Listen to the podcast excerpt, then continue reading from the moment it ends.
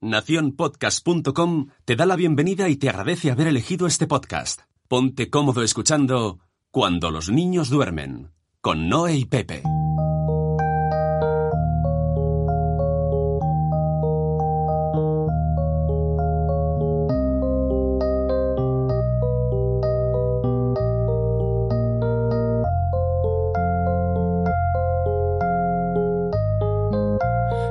Hola, soy Pepe Hola, soy Noé, y estás escuchando Cuando los niños duermen. un podcast hecho para padres. Ah, no, hecho por padres, para padres.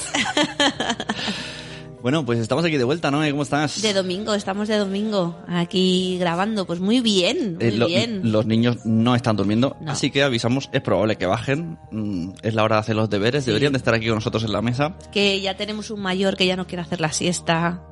Blanca ha hecho la siesta y, y ahora están ahí jugando a tope. Deberes, niños, ¿qué me recuerda esto? Esto me recuerda, me recuerda al capítulo de hoy. El colegio. Vamos a hablar de eh, qué es lo que mm, necesitamos saber para escoger colegio, porque ahora están eh, ya las puertas abiertas de los coles y ya de aquí poco se harán las prescripciones, sobre todo, bueno, yo creo que en toda España lo hacen, pero aquí en Cataluña ya es ya, es ahora mismo. Mm. No sé cómo están los calendarios del resto de España. Y nada, pues eso, tips que necesitamos saber para escoger cole. O sea, esto es niños de entre qué edades? Eh, estamos hablando de infantil y primaria. Pues eso, años. Desde los 3 hasta los 12. Pues eso, los que tengan... Porque las guarderías es otro, otro tema, otro tema diferente, que también hay gente que, que sufre a la hora de escoger las guarderías, porque tampoco eh, tiene claro lo que, lo que buscar. Pero nosotros ahora estamos hablando de primaria. Eso, entonces niños, o sea, padres que tengan niños que están a punto de ir al cole, que en Empezar a lo septiembre, mejor P3, que en- que en septiembre empiecen, pues ya deberían de haber estado mirando puertas Bueno, hay abiertas. gente, hay gente que ya lo tiene claro.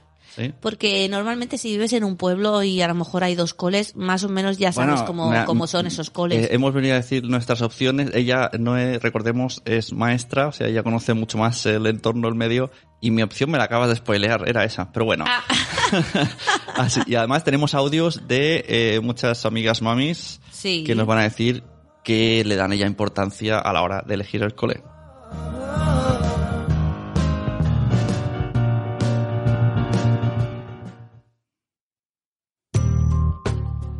Bueno, pues, ¿cómo quieres empezar? Yo, mira, mm, empiezo hoy por lo mío y me Vale, encima. ¿no? Venga, empieza, empieza. Cuando me Empieza dijiste esto, ¿no? De, ¿podemos hablar de qué es lo que pensamos para elegir colegio?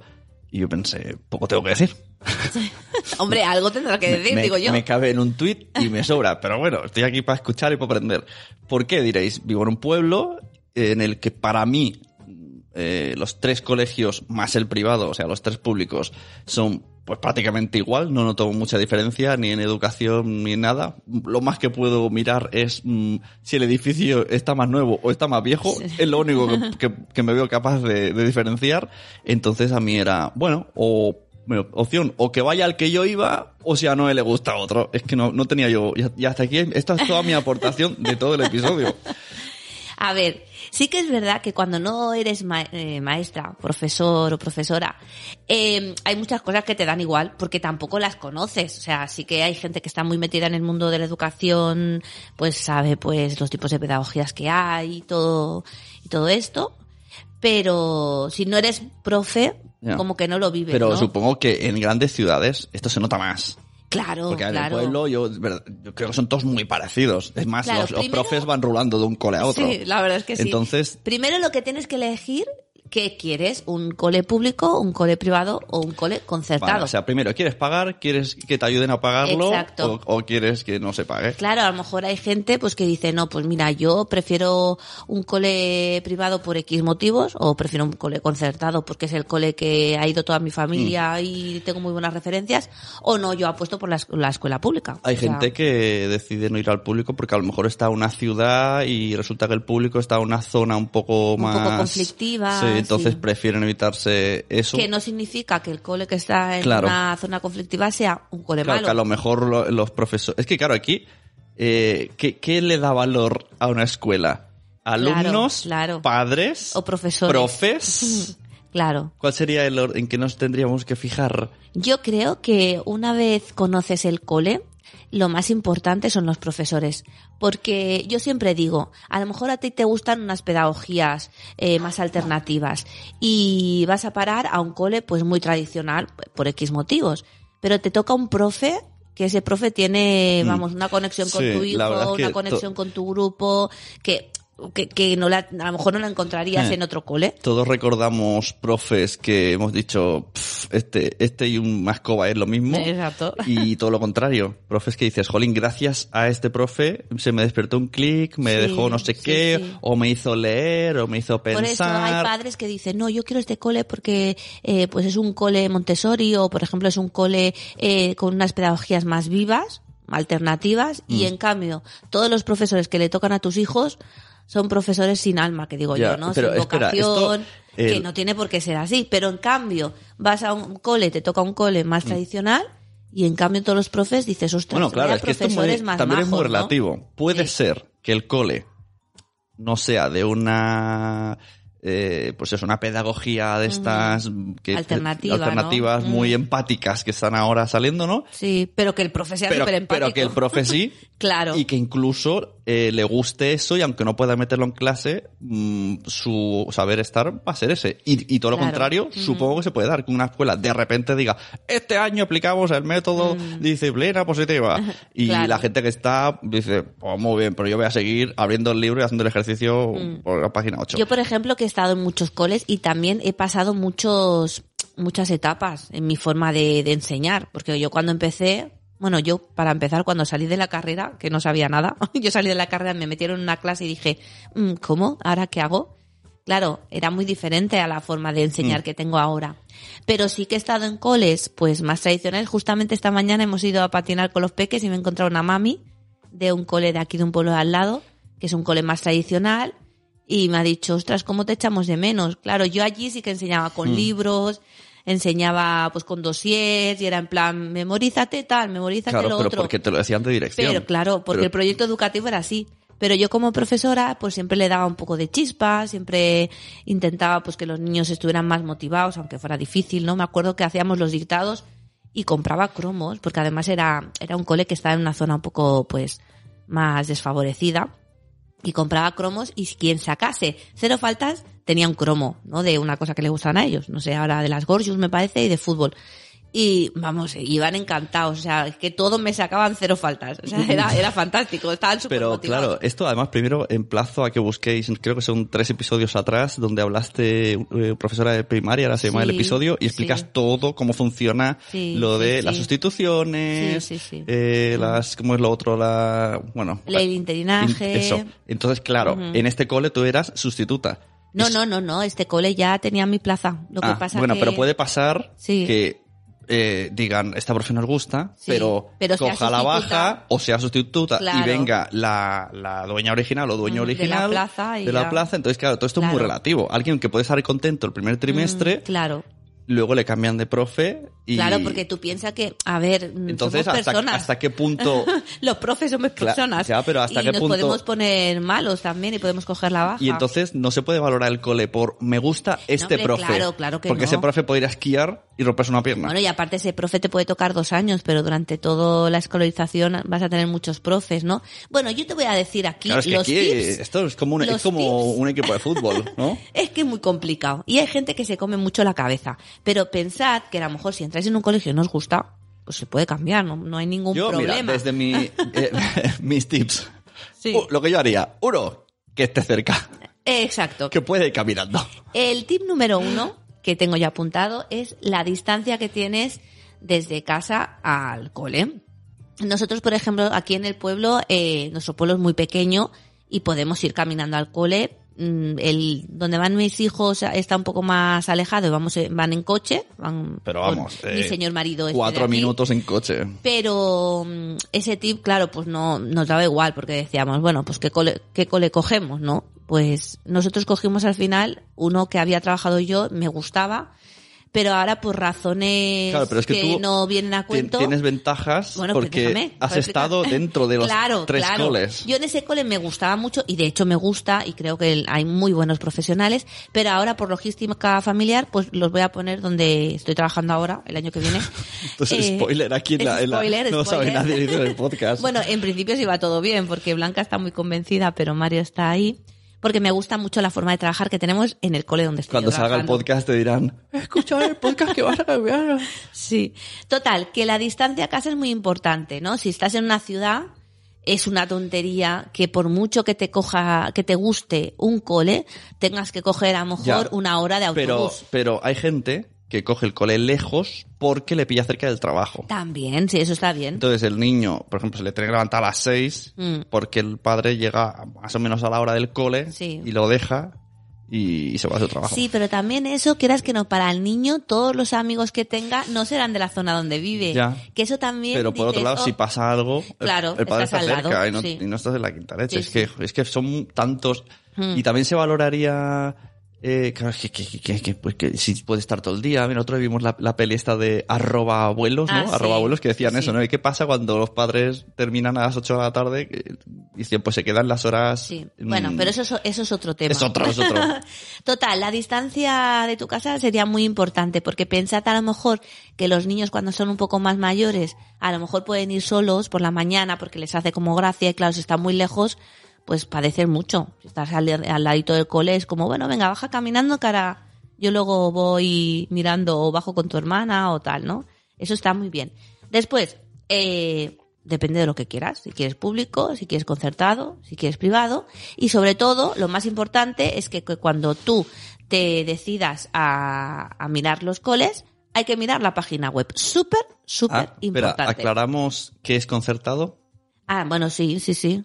Dilo. Ah, bueno, público es que mm, tú solamente tienes que pagar libros y comedor. Y, por ejemplo, si tienes acogida por la mañana o extraescolares. Acogida es dejarlo Por- antes de las antes 9. de las nueve. O sea, después de- antes o Sí. después del horario oficial escolar. Sí. Después, eh, los concertados, una parte la pagas tú muy poquito y otra parte la paga, eh, pues en este, en el caso de Cataluña, el Departamento de, de Enseñamiento. Y los privados, pues son, normalmente son cooperativas de padres o, o colegios que mm, tienen una financiación privada y, y tienes que pagar, pues, eh, ba- bastante.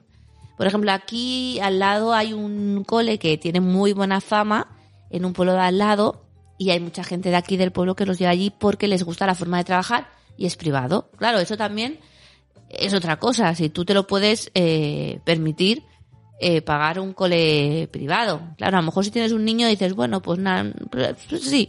Pero claro, si tienes dos o tres ya es como más complicado. Y mi señor marido se ha ido. Me ha dejado sola aquí grabando. Estoy hablando con el piano. Bueno, pues eso, lo que decía, lo más importante, visitar la web del cole. Mirar, yo cuando mm, estaba buscando cole, pero no para mis hijos, sino para mí, lo primero que miraba era la página web.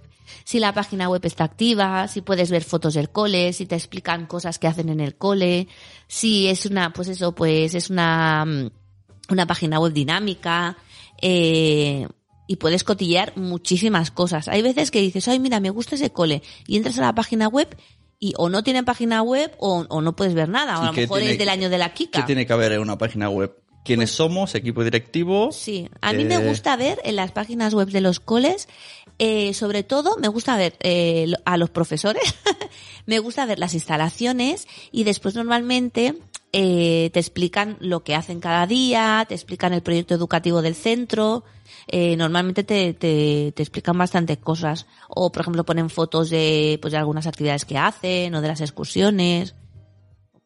No sé, nunca me lo había planteado, eh, lo de mirar. Está chulo, ¿eh? Creo que no he mirado nunca una web de un colegio. Yo es que como en el cole soy la, No, la- pero es- es- creo que es la un- coordinadora de informática, miro muchas Creo páginas que es un, web. es un consejo interesante porque Sí. mm, la gente piensa, pues, mm, coge la chaqueta, cariño, que nos vamos a ver coles. sí, sí, y a lo pues. mejor podemos hacerlo. Bueno, otra opción es cuando sea el día de las puertas abiertas, Mm. entérate bien en tu pueblo, en tu ciudad, cuándo son, y te vas a ver el cole.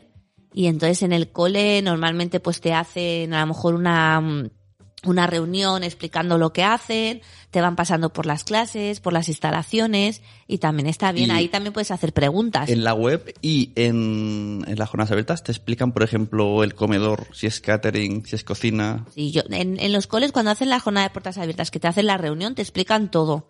Te explican, por ejemplo, las actividades que hacen en el AMPA o AFA, te explican pues si hacen colonias, si no, qué proyecto educativo tienen, te lo explican todo y además tú también puedes hacer preguntas. Yo una vez me encontré con una madre que me vino mm, eh, y me preguntó que cómo eh, tratábamos el tema de las emociones en, los, en el cole. Ah, Jolín, qué pregunta más profesional. Sí, hombre, es que hay padres que la verdad Y- es que y- se y preocupan qué- y por qué- esto. ¿Y qué respuesta tiene eso? Bueno, no, yo le dije que nosotros trabajábamos siempre las emociones, o sea, no teníamos una asignatura de emociones, pero siempre estás trabajando las emociones. Si a lo mejor hay un, algún Pero- conflicto, intenta solucionarlo entre los dos Ahí niños. será entre, en- según el profe, volvemos a lo de antes. Bueno, nosotros la verdad es que nuestro cole está muy bien porque tenemos un proyecto que se llama Proyecto Escúchame, que son como unas tutorías individualizadas. Cada, cada, hay una hora a la semana que coges esos tres niños y hablas con ellos sobre, pues, sobre a lo mejor sobre lo que han hecho el fin de semana, sobre su familia, sobre los que les gusta hacer. Y entonces ahí eh, salen muchas cosas y también se trabaja mucho el tema de las emociones, ¿no? Porque a lo mejor pues tienes un niño que se han separado sus padres y a lo mejor dices, ah, pues mira, voy a juntarlo con aquel que se separó hace dos años y entonces que pues hablamos todos de la separación.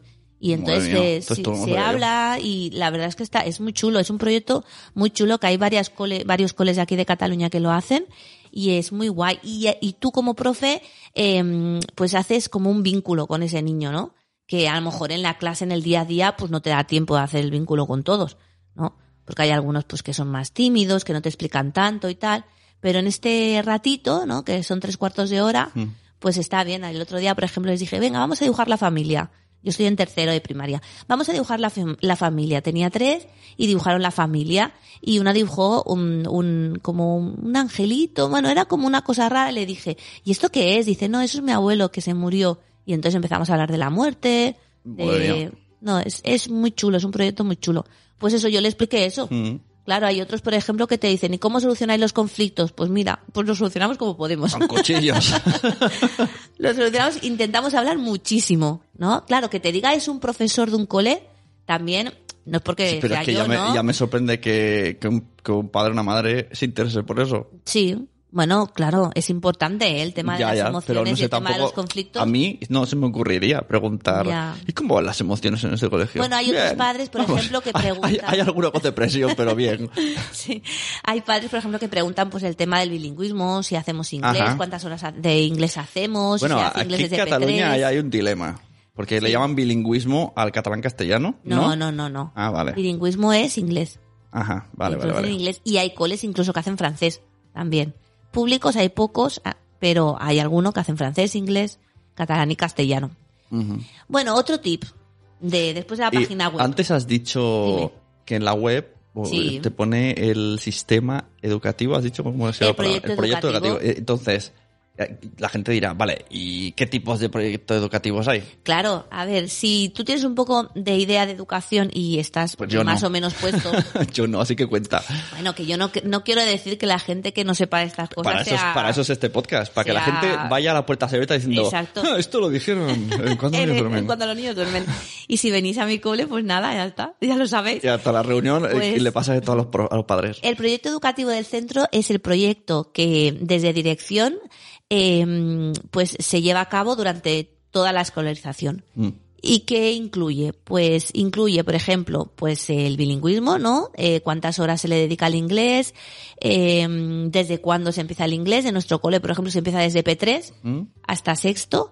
Y mm, cuando empiezan primaria, primero de primaria con seis años, hacen eh, la clase de inglés, después hacen eh, una clase que es solamente a nivel oral, que lo hacen con medio grupo, y después hacen el science, que es eh, una parte de conocimiento del medio, pues una parte lo hacen en inglés. Supongo que los puntos calientes siempre en reuniones de padres, ¿no? Con padres, es se hace inglés Sí. eh, y se hace religión o ética. Eso, eso en, Sí, mi- en mis años sí, ya se preguntaba. Sí, el tema de la religión también hay padres que, que a lo mejor mm, pues lo tienen más en cuenta porque son católicos y quieren, o porque son eh, ateos y quieren colegios laicos o colegios Bueno, religiosos. o de También otra- ese, ese es otro De, punto. de otra cultura, que hoy día ya no solo hay católicos. Bueno, pero aquí solamente mm, encontraríamos o religión católica, que sí que se tratan todas las religiones, pero religión católica, y, y colegios laicos. Y entonces, claro, hay padres que a lo mejor les tira para atrás, pues ir a un colegio, por ejemplo, de monjas, y en cambio hay otros padres que quieren que vayan al colegio de monjas porque se trabaja pues el tema de la religión. O sea, una eso también cosa, sería otro ojo, tip. que aquí ahora me, me ha venido una cosa a la mente cuando has dicho monjas, he, he relacionado uniforme. Sí, una cosa clara que quiero decir. Aquí en Cataluña, mm, me, mm, voy, a, voy a tirar a la piscina y ya me Los corregirá Noé. públicos no Exacto. no se llevan en uniforme. Cataluña no existe el, colegio- el, el uniforme en colegio público. No. En cambio, fuera sí. Eh, no lo sé, yo Yo sé estoy viendo aquí- mucha gente de Madrid, o que Sí. serán concertados o qué, pero, pero sé que mm, en podcast y tal, reuniones de Ese blogueras, es otro tip. Hay, hablan... hay personas que están muy a favor del uniforme. Claro. Yo, de hecho, eh, primaria la hice con, lo hice con uniforme. Mi madre estaba contentísima. Teníamos tres uniformes y era lo que nos poníamos cada día. Y claro, te que- ahorras es que en el- ropa. El, el debate del uniforme, unos defienden que es muy fácil ir al cole, ¿no? No, es, no piensas, y otros defienden que. La libertad la de libertad, ponerse pero, lo que quieres. Y los otros entonces dicen, ya, pero si tú te pones lo que quieres, puede haber una guerra de clases porque tu hijo lleva una cosa de marca y el mío lleva una cosa de mercadillo. Bueno, que al final. Por el- ejemplo. El uniforme también es una guerra de marcas porque son hipercaros. que di- dices, Ya, pero, mía. pero también hay- a mí me sorprende la gente que defiende Sí. el uniforme. Y Bueno, conozco, cada uno puede defender Y conozco amigos y amigas, pero yo venía aquí a dar mi opinión. Bueno, vale. que te está metiendo ahí, metiendo. Aquí los colegios públicos no van con uniformes. Los concertados y los privados, algunos sí y algunos no. Pero sería otra otra Sería otra otro- cosa otro para tip. decir quiero aquí porque van con uniforme o Claro. ni de coña porque van con uniforme. Sería otro tip. Bueno, eh, siguiendo con el proyecto El educativo. proyecto educativo, volvemos. Pues eso, una parte del proyecto educativo es el bilingüismo, otra parte es cómo se trabaja en el colegio, que normalmente si miras la página web te lo explica, ¿no? Si es un colegio, por ejemplo, pues que trabaja por libros de la forma más tradicional. Nosotros es que aquí en Cataluña lo bueno que tenemos es que hay eh, como una renovación pedagógica muy fuerte que he visto que en el resto de España no hay tanta renovación pedagógica. Entonces podemos encontrar eh, coles que trabajan por proyectos. ¿Qué es esto? Pues trabajar por proyectos eh, se trabaja desde un interés del niño y entonces no trabajas con libros y a partir de ese interés pues realizas todo un proyecto que puedes eh, los proyectos puros son proyectos que Pero- trabajan matemáticas ca- eh, castellano catalán eh, inglés trabajan Claro, todo. yo lo que tenía- son interdisciplinarios. Cuando me hablas de, de trabajo por proyecto, me imagino, pues yo qué sé, mm, vamos a trabajar, pues como nuestro hijo ahora, ¿no? El ciclo del agua. Sí. Y todas las asignaturas Exacto. hablan sobre el ciclo del agua durante tres meses, Lo por que ejemplo. pasa que eh, eso sería el- el proyecto puro, ¿no? Que a lo mejor digan, pues a ver, ¿qué os interesa? A partir de una... O los A dinosaurios, partir ¿no? de una que cosa sea. que, que salga del niño. Pero es difícil trabajar así también, porque hay, a lo mejor te salen un grupo que le gustan mucho los dinosaurios, Mm. te salen los dinosaurios en P3, en P4, en P5, en primero, en segundo, en tercero. Entonces, claro, tienes que guiar un poco ese aprendizaje. Entonces, eh, hay lo que pero- se dice un aprendizaje basado en proyectos, que es como un proyecto, Eh. pero que el tema lo pones Pero tú. tiene un objetivo final, en plan, al final de curso haremos un mural. Exacto. ¿no? El proyecto tiene al final un Ajá. reto.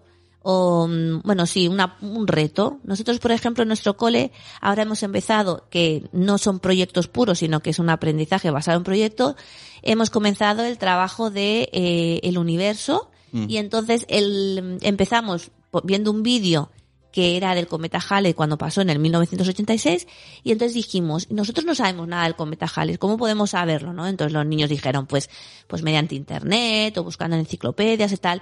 Y una niña dijo, ¿y si preguntamos a quién lo ha visto? Ay, ¿quién lo ha podido ver? Ah, pues nuestros abuelos. Ah, ¿y si hacemos una entrevista a nuestros abuelos? Entonces a partir de ahí le hicieron una entrevista a sus abuelos, se dieron cuenta que sus abuelos sí que la habían visto, pero no sabían lo que era, y entonces dijimos, ¿y qué podemos hacer para que ellos se enteren? Pues al final, hemos dicho que al final de todo el proyecto Mm. vamos a hacer la fiesta del universo y vamos a invitar a todos los abuelos para Oh, que vengan y que nosotros le expliquemos pues qué es el cometa Halley Mm. y qué son todas las cosas del universo que ellos no saben, ¿no? Pues eso sería una, un aprendizaje basado en proyectos.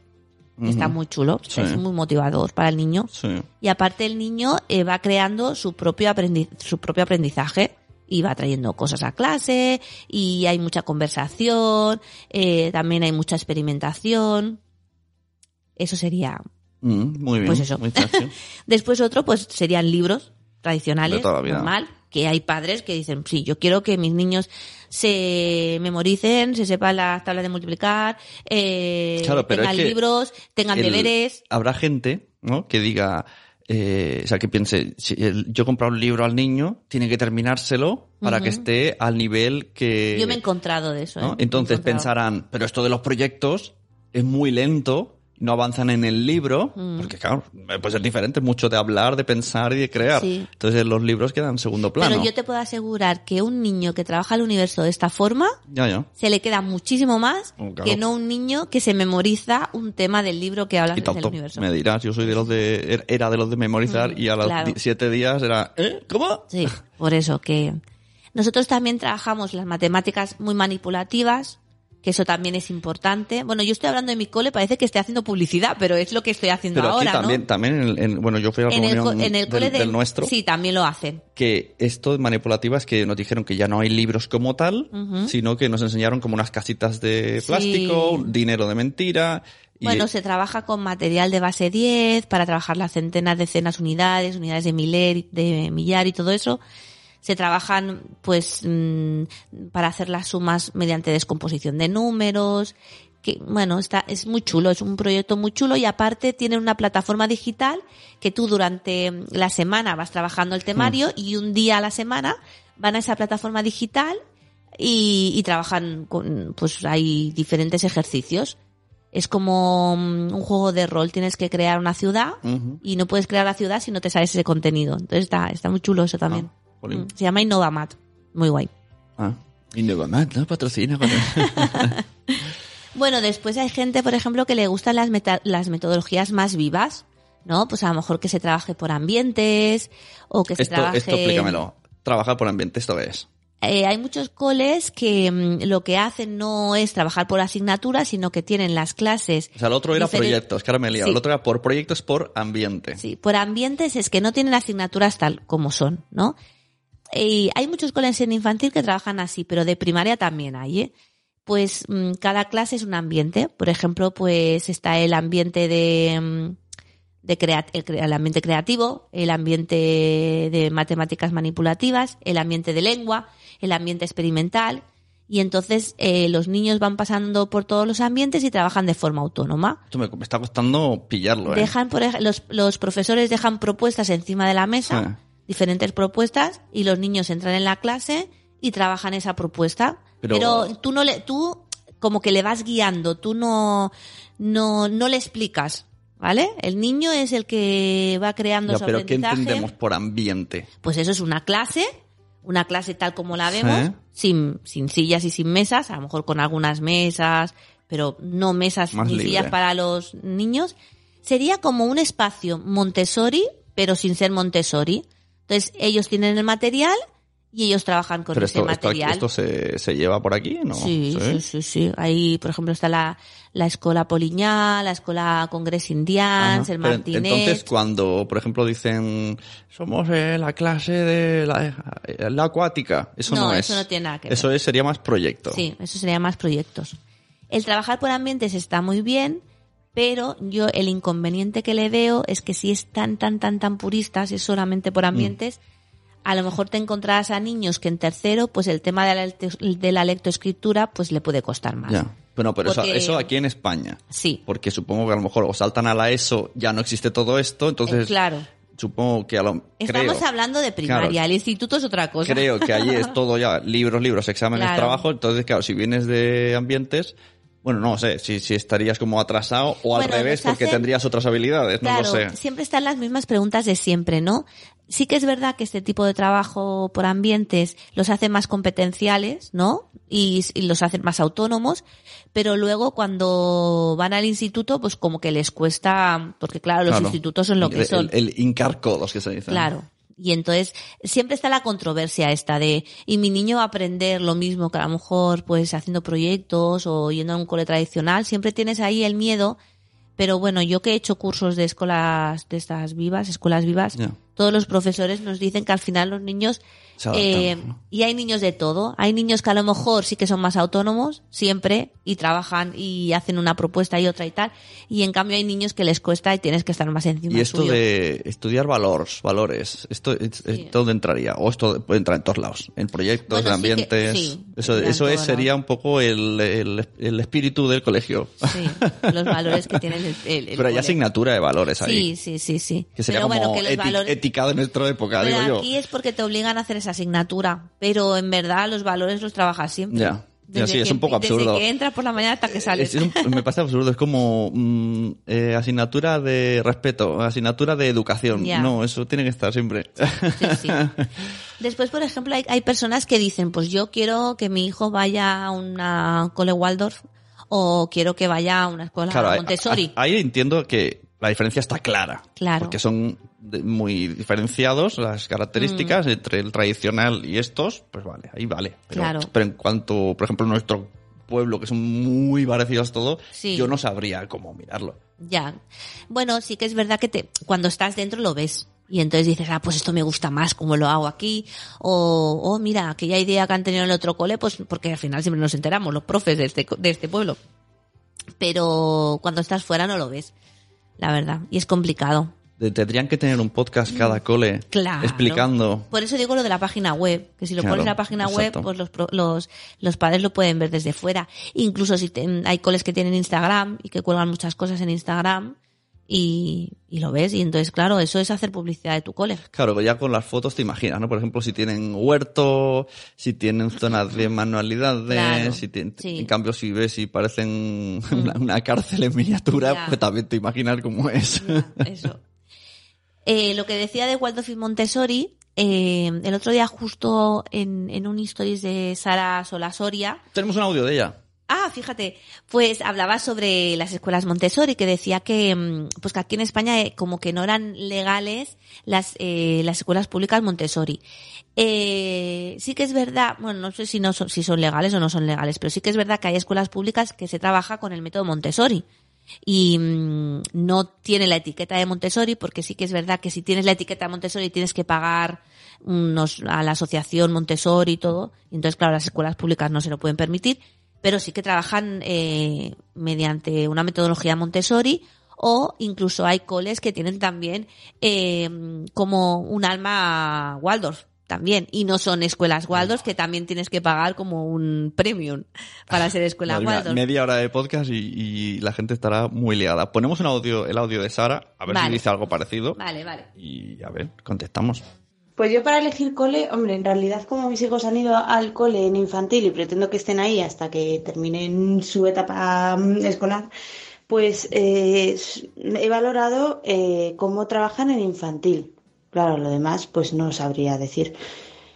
Y lo que más me ha interesado ha sido el cómo el trabajo emocional que hacen con los niños. Y bueno, ver un poco pues eh, a través de la comunicación, de la conversación con la persona que nos está mostrando el colegio, he mirado pues cómo trabajan en la medida, en la medida de mis posibilidades, he observado cómo trabajan de manera respetuosa. De hecho, yo tenía pensado llevar a los niños a un colegio, yo vi dos colegios. El segundo fue de carambola, porque no lo iba a ver, porque no sabía ni que existía. Eh, y el primero fue al que les iba a llevar. Y vi que mm, eh, las respuestas de la persona que nos enseñaba el colegio eran tan mm, pasotas respecto al tema emocional que no me motivó. Entonces, bueno, pues el segundo que vi me gustó mucho y me pareció pequeño, cosa que me gustó, me pareció familiar, me pareció luminoso. Todas las cosas a nivel de infraestructura me gustaron y, y bueno, lo demás, pues mm, hablo por sí sola la persona que me lo enseñó. Pues yo para Uepa. ¿Qué se te Bueno, antes de nada, decir varias cosas. Voy a hacer Sí. un poco de publicidad. Vale. Sara Sola Soria, que tiene estas eh, al- Alfombras. alfombras de, trapillo. trapillo. Hay que ver, si no me tuvieras a mí, no acabaría la frase, Nunca ¿eh? diría crochet, diría de todo macramé, diría todo de trapillo, que está muy guay, así a mano redonda de colorines, muy chachi. Nuestros hijos viven ahí dentro. Sí. O sea, tienen mis juguetes, pero al final siempre están ahí dentro. Sí, sí, así sí. que le, le contactéis por Instagram. Además, podéis escuchar en el podcast, ya lo decía mi abuela junto Sí, sí, sí. Pues eso, todo esto lo has Y dicho. aquí hay un error. O sea, sobre todo cuando vayáis a ver un cole, no os quedéis solamente con infantil, por favor, porque hay que verlo todo. O sea, sí que es verdad Claro, que tus porque luego no vas a cambiarlo. Claro, tus niños van a pasar tres años en infantil, pero muchas veces... Oye, no infantil- digas que mi amiga se ha equivocado, ¿eh? Has No, dicho error. no- Has dicho error. Bueno, digo error en general, ¿no? Eh, solamente van a pasar tres años en infantil y luego cuando suban a primaria son seis años. Entonces, a lo mejor tenéis que mirar también cómo se trabaja en primaria, Ya. porque muchas veces en infantil se trabaja de una tío. forma No tengáis hijos. Y en, y primaria se trabaja de otra. Entonces, a lo mejor te puedes encontrar un infantil que son súper, pues que trabajan así en plan súper happy, súper pues, ambientes o, o tal, y luego cuando suben a primaria es todo lo contrario. Entonces, hay que visitar todo el cole y hay que verlo todo. Jolín, qué, Sí. tra- qué trabajazo. Es un trabajazo. ¿Cuánto, ¿Cuánto tiempo puede llevar a un padre y una madre saber qué cole quieren?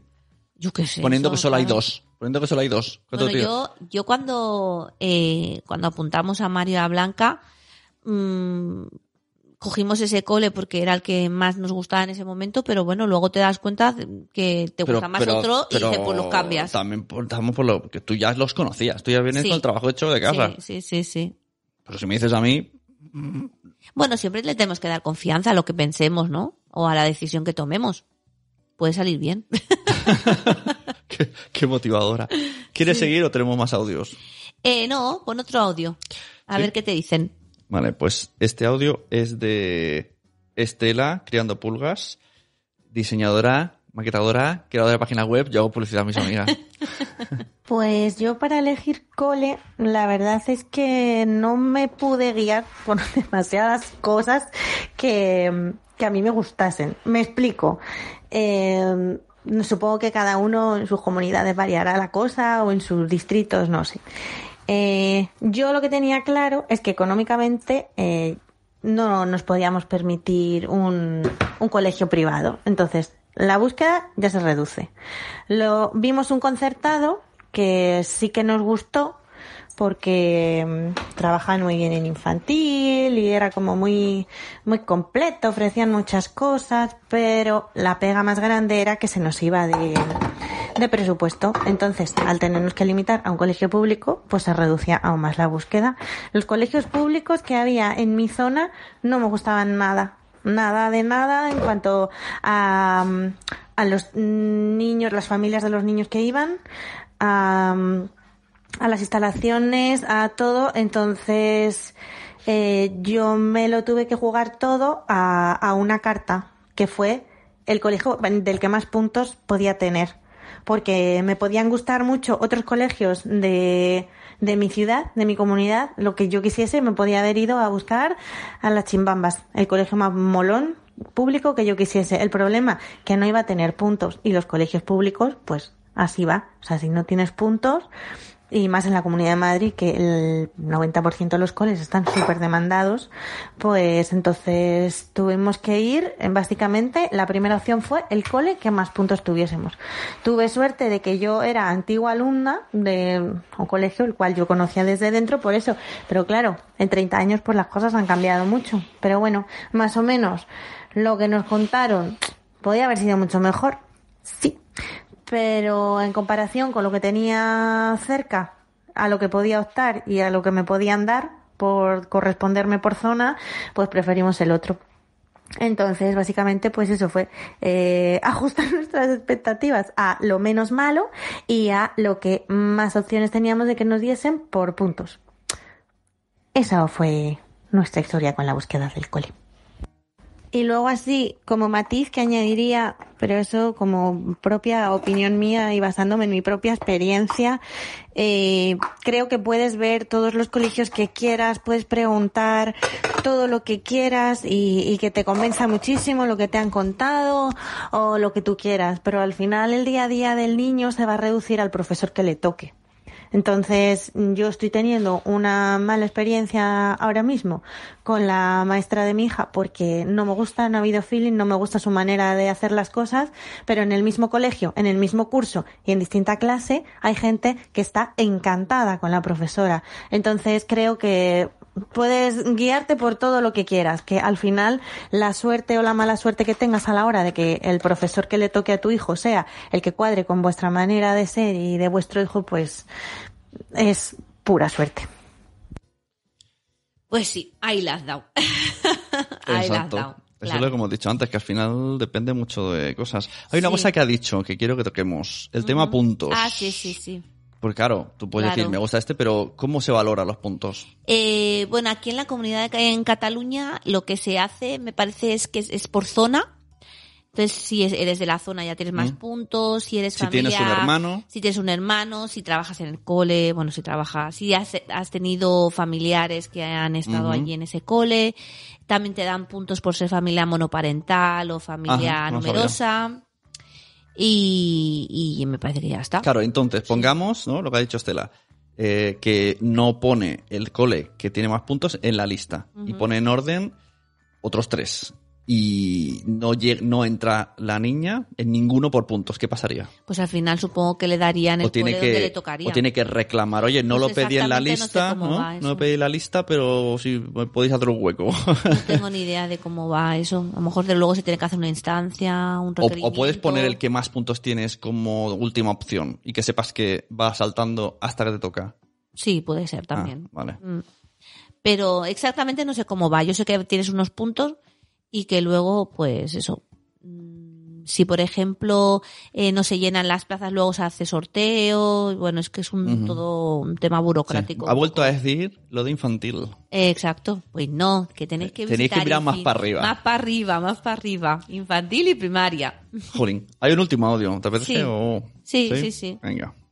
Pues lo que nosotros buscamos en el cole de nuestra Espera. Zora Graja. Ah, Ojo. sí. es un cole que priorice el, el trato al niño por encima de los resultados del niño. Que se enfoque en una educación que busque más que el niño investigue, que el niño se haga preguntas, que el niño desarrolle sus, eh, sus fortalezas, sean cuales sean, aunque no concuerden con lo que es la educación tradicional, que es sacar buenas notas, en vez de que se centre, pues eso, en resultados y en, y en objetivos claros. Eh, por ejemplo, es una cosa que nos ha gustado de este cole que hemos visto hoy, que nos han dicho que, por ejemplo, a partir de primaria eh, no les dan un tema, se lo explican y les hacen ejercicios, sino que les lanzan ejercicios y a partir de ahí aprenden. O sea, mm, cosas que hayan fallado y que no sepan averiguar ellos mismos, pues les ayudan. Eh, cosas que son importantes también para mí, por ejemplo, eh, aunque es algo de una primera etapa muy corta, es el tema del pañal, porque ahí ya se demuestra el trato que se le tiene a los niños y la importancia que tiene para ellos eh, el respeto a la evolución y el ritmo de los niños. Entonces, el, mm, el hecho de que haya o no haya personal para cambiar a los niños, que se entienda que el pañal es algo que se deja y no que hay que quitar y que forzosamente todos los niños estén en el nivel madurativo que estén o tengan la edad que tengan, tengan que entrar al cole sin pañal. Eso es importante para nosotros porque determina mucho en qué se enfoca el cole. Y así en rasgos generales, a mí me gustaría eh, que mi hija acabara en un cole que fuese mm, chiquitito, que fuese familiar, que donde los padres se les tuviera en cuenta para que sean, eh, pues eso, un, un activo más, que se implique a los padres que quieran y que puedan a participar de la educación porque son un valor muy importante y porque es necesario que el cole y la familia vayan a una. Y muchas veces pues hay coles en los que eso no se pide o no se puede pedir porque hay padres que sudan pepinillos. Entonces, yo por ejemplo, pues son los típicos coles de los que huyo porque mi hija no quiero que esté con gente a la que le importa un bledo si sus hijos tienen valores o están bien educados o están mal educados en casa. Porque esas son gente pues que acabas teniendo conflictos con ellos.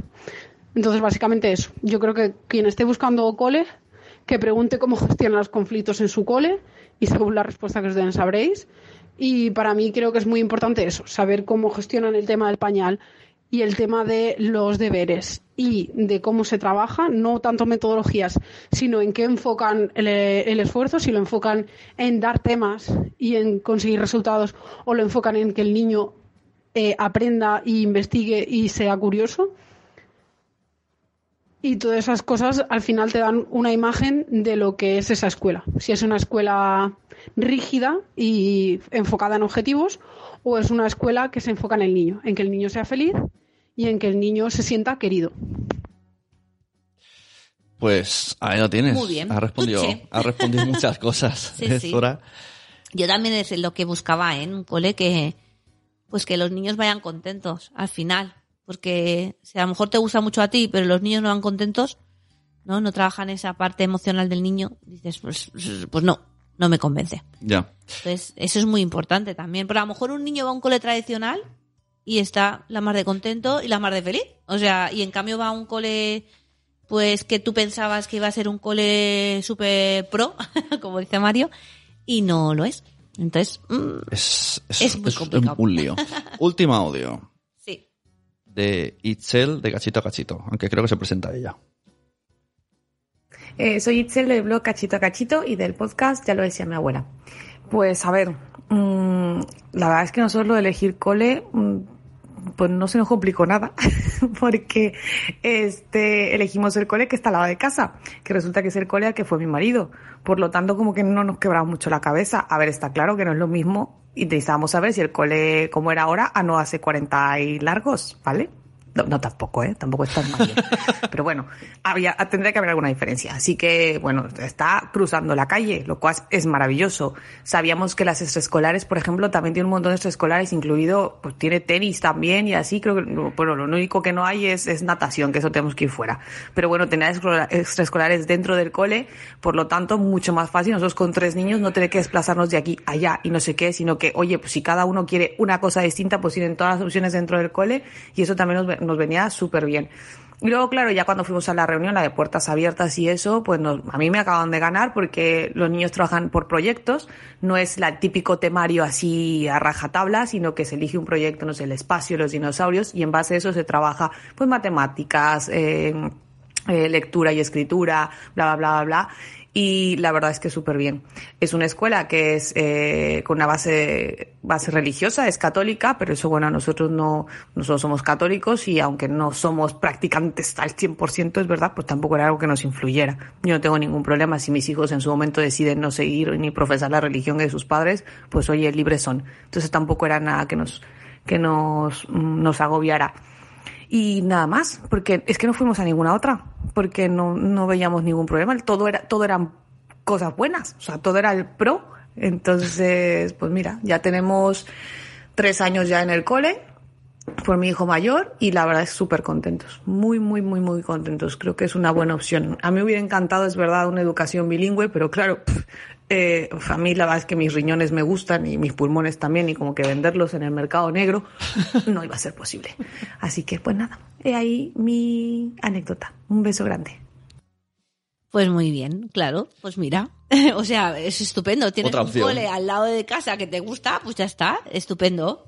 O sea, y a mí me gusta mucho lo que ha dicho de las extraescolares, porque muchas veces eh, el AFA o el AMPA ofrece luego extraescolares a la tarde eh, y dices, ostras, qué bien, me gustan las extraescolares que hacen, no tienes que desplazarte. No. Porque, pues a lo mejor, si quieres que hagan inglés o si quieres que hagan fútbol, pues se quedan en el cole y ya no tienes que ir a buscarlos, llevarlos a hacer inglés a otro lado. Entonces, eso está muy bien. Y otra cosa que es muy importante, que yo, mm, importante para mí, es el tema del comedor escolar, cómo se gestiona el comedor escolar, si tienen cocina propia, si tienen catering, ¿no? Yo no quería un cole con catering, quería un cole con cocina propia porque creo que pues es mucho más adecuado para los niños. Cuando se dice catering, ¿qué se entiende? ¿De una el empresa catering externa? es que una empresa externa te trae la ¿Y comida. por qué se presupone que es peor?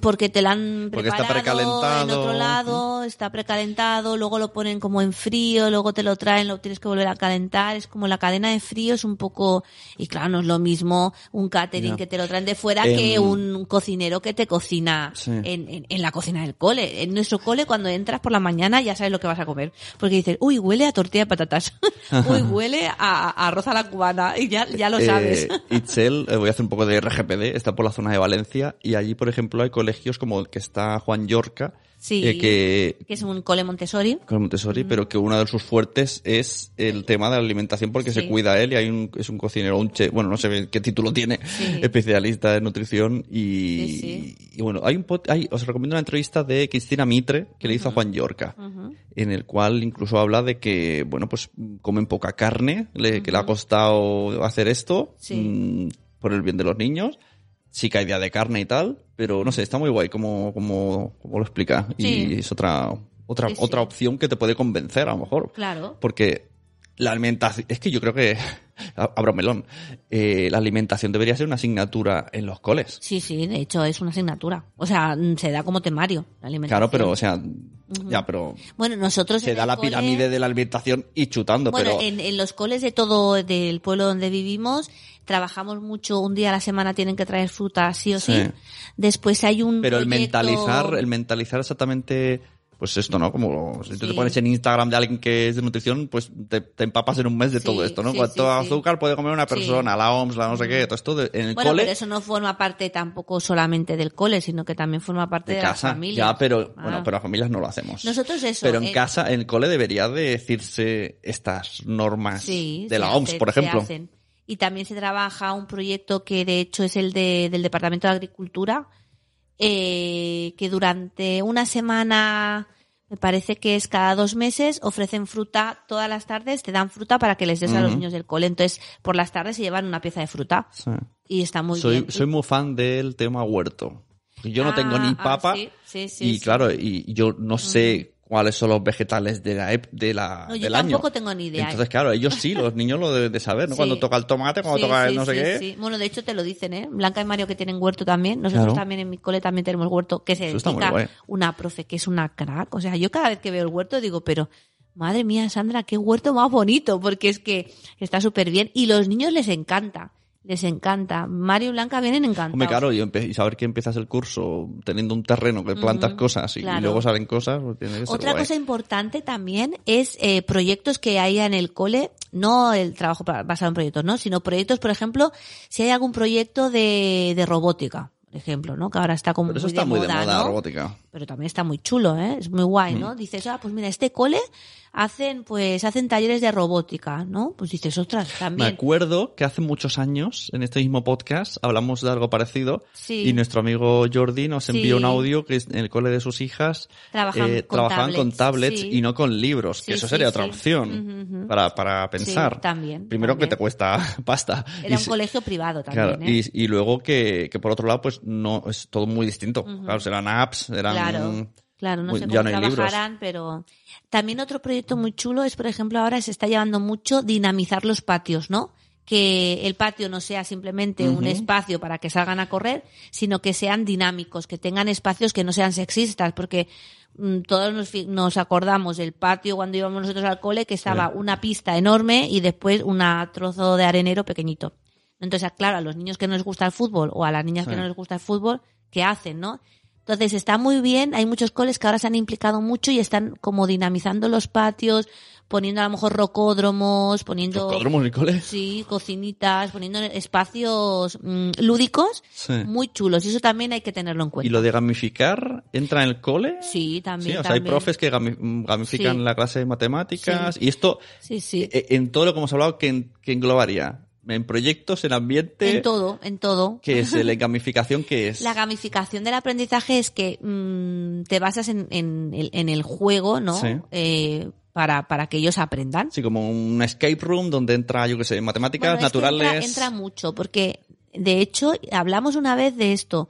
De yo utilizo una aplicación que se llama Class Dojo, me parece que lo hablamos en, un, pod- en un episodio del podcast, que son unos monstruitos que van sumando puntos a medida que los niños vayan haciendo cosas que sean buenas y eh, va restando puntos a medida que los niños hagan Pero cosas que no, sean es, malas. eso no es gamificación. Eh, bueno, sí, porque a partir de ahí pues se ganan puntos. Eh, después pueden, si hacemos por ejemplo trabajos en grupo, pues también, ¿no? Decimos, pues a ver, hay un moderador, el moderador tiene que hacer que todo el grupo vaya bien. Si realizamos el proyecto adecuadamente, tenemos tal punto. Es gamificación. Algún día también. hablaremos con alguien, por ejemplo, el profe Manu Ah, hace sí. gamificación, es experto, o sea, a lo mejor sea un sí, día lo, lo bueno, el pillamos profe Manu es el por de, banda. los, el de los monstruos, del Sí, juego de los el monstruos, que también lo hemos trabajado nosotros. Sí, pero bueno, él porque él Sí. empezó en los coles y a partir de ahí cogió fama. De También verdad, trabajar- muchos, pero Trabajar por eh, escape rooms Que o también- hacer, por ejemplo, Kahoots. si algún oyente es profesor profesora y gamifica, eh, que no tiene por qué ser el profe Manu, que También, tiramos siempre de los conocidos. Sí, sí, sí, que también puede que venir. nosotros invitamos a un café que venga. Mario hace muchos Kahoots con el profe que tiene. Kahoot, esto que... Ah, Sí. vale, esto lo- mm, yo lo he jugado Es como un concurso de la tele, Sí. ¿no? De preguntas y respuestas. Como el típico de la Play Trivial. el booth ese, Sí. pues lo mismo. Trivial de preguntas Te hacen y una pregunta y entonces con la tableta tienes cuatro colores y tienes que clicar el color que sea el correcto de la, de la respuesta y después O sea, te hacen un gráfico. Es como un examen de test, Sí. pero divertido. Mm, sí, sí, está chulo eso también. Mm. Bueno, hay muchas cosas ¿eh? para gamificar. Yo, por ejemplo, tenía en castellano el año pasado utilizaba el uno que me bajé de un profe, que ahora no me acuerdo cómo se llama, eh, que no se me enfade, que era el eh, Jumanji ortografía en castellano. Y entonces era un tablero hecho con el- la aplicación del Genially, que es una aplicación genial para trabajar. Era un tablero y en cada una de las piezas, cuando caías, te, pues te hacía una pregunta de ortografía. Y estaba súper, súper chulo. No sé si lo estás buscando. Sí. ¿Cómo se llama? A ver si lo encuentras. José Bustillo, ¿no? Ah, pues no lo sé. Pues no lo sé. Eso luego lo pondremos en, en destacados Bueno, o algo, ¿no? Al menos este señor lo ha hecho. Ah, sí. sí, juegos interactivos para trabajar la ortografía. Juego interactivo de José Bustillo Rendón. Parchís ortográfico, elemental querido Watson, la estrella literaria, Sabueso, juega las palabras- No, no, no, no, no, pero eso no es. juego del ahorcado. Bueno, hay como muchos juegos aquí para hacer. Acentuación de Don Quijote. Madre mía. Bueno, claro, es que, hombre, es que eh, el juego que yo digo, si lo encuentro, lo, lo ponemos ahí en, en, en comentarios o algo, porque está súper, súper chulo. web voy a guardármela. Que luego Sí. me van a decir, oye, eso que has dicho. Exacto. y ya no me acordaré. Bueno, que nos tenemos que ir, ¿eh? ¿Ya has terminado tu tabla? ¿Era todo lo que tenías que decir? Sí, hombre. Ah, vale, Hemos yo dicho pensé, muchas cosas. pensé que, ¿eh? te, que te había cortado. Hemos dicho muchas cosas. Y ahora nos toca con Mario trabajar una cosa de mates y quería hacer una, una maqueta del ciclo del agua, que no sé cómo la vamos a El hacer. ciclo del agua. Eso. Total que ahora, y además es que súper tarde, porque son las 7 de la tarde. La que ya se nos ha, se nos ha tirado el tiempo encima. Oh. Bueno, pues muchas gracias, Noé. Muchas gracias, Pepe. Muchas gracias a la gente que viene a escucharnos cada día. Que Bueno, cada día, cada mes. cada vez que compartáis. Espero que no haya pasado nada extraño porque hemos cambiado una cosita de- Sí. del podcast, pero bueno, yo creo que no vais a notar nada. Y si no lo encontráis, decirle a, a los demás, eh, que ahora se han movido. Pues acaso. Claro. Y que si queréis eh, consultarme cualquier cosa, podéis hacerme un mensaje por Instagram en cuando duermen by Noé y que estaré súper contenta de contestaros. Exacto, seguir a Noé que dice que, que no le quieren en Instagram, que no... Que No, no me que quieren. Quiere ser influencer. Bueno, y el blog también, cuando duermen by Noé.wordpress.com, que lo tengo ahí como un poquito Exacto. abandonado porque no me da la vida. y un saludo a los tres mil y pico del Facebook, que también los tenemos muy abandonados. También, también. Nada. Y es- escuchaste una opción podcast, ya sabéis, yo, yo hago mi publicidad. Si alguien Sí. quiere hacer un podcast Exacto. o información, eh, también hago cursos a los coles eh, y todo para que hagan podcast en su cole o en cualquier lado de educación. Ah, yo también voy a hacer spoiler. Claro, bueno, spoiler no, publicidad, spam. eso, spam. Este viernes, no sé, claro, es que Uh, esto es un poco... qué presión. O sea, esto lo tienes que subir ya. Este viernes, día 14 de febrero, eh, día San Valentín, eh, hago un cuento taller sobre... Es un cuento que se llama A que sabe la luna, que es muy, muy, muy, muy, muy, muy chulo, muy bonito, muy bonito, aquí en Palau Solita y Plegamans. Así que si queréis venir, estáis todos invitados. ¿Es gratis? Vale 6 euros. Bueno, 6 el euros. material, porque luego se hace un taller muy chulo. 6 euros, ¿eh?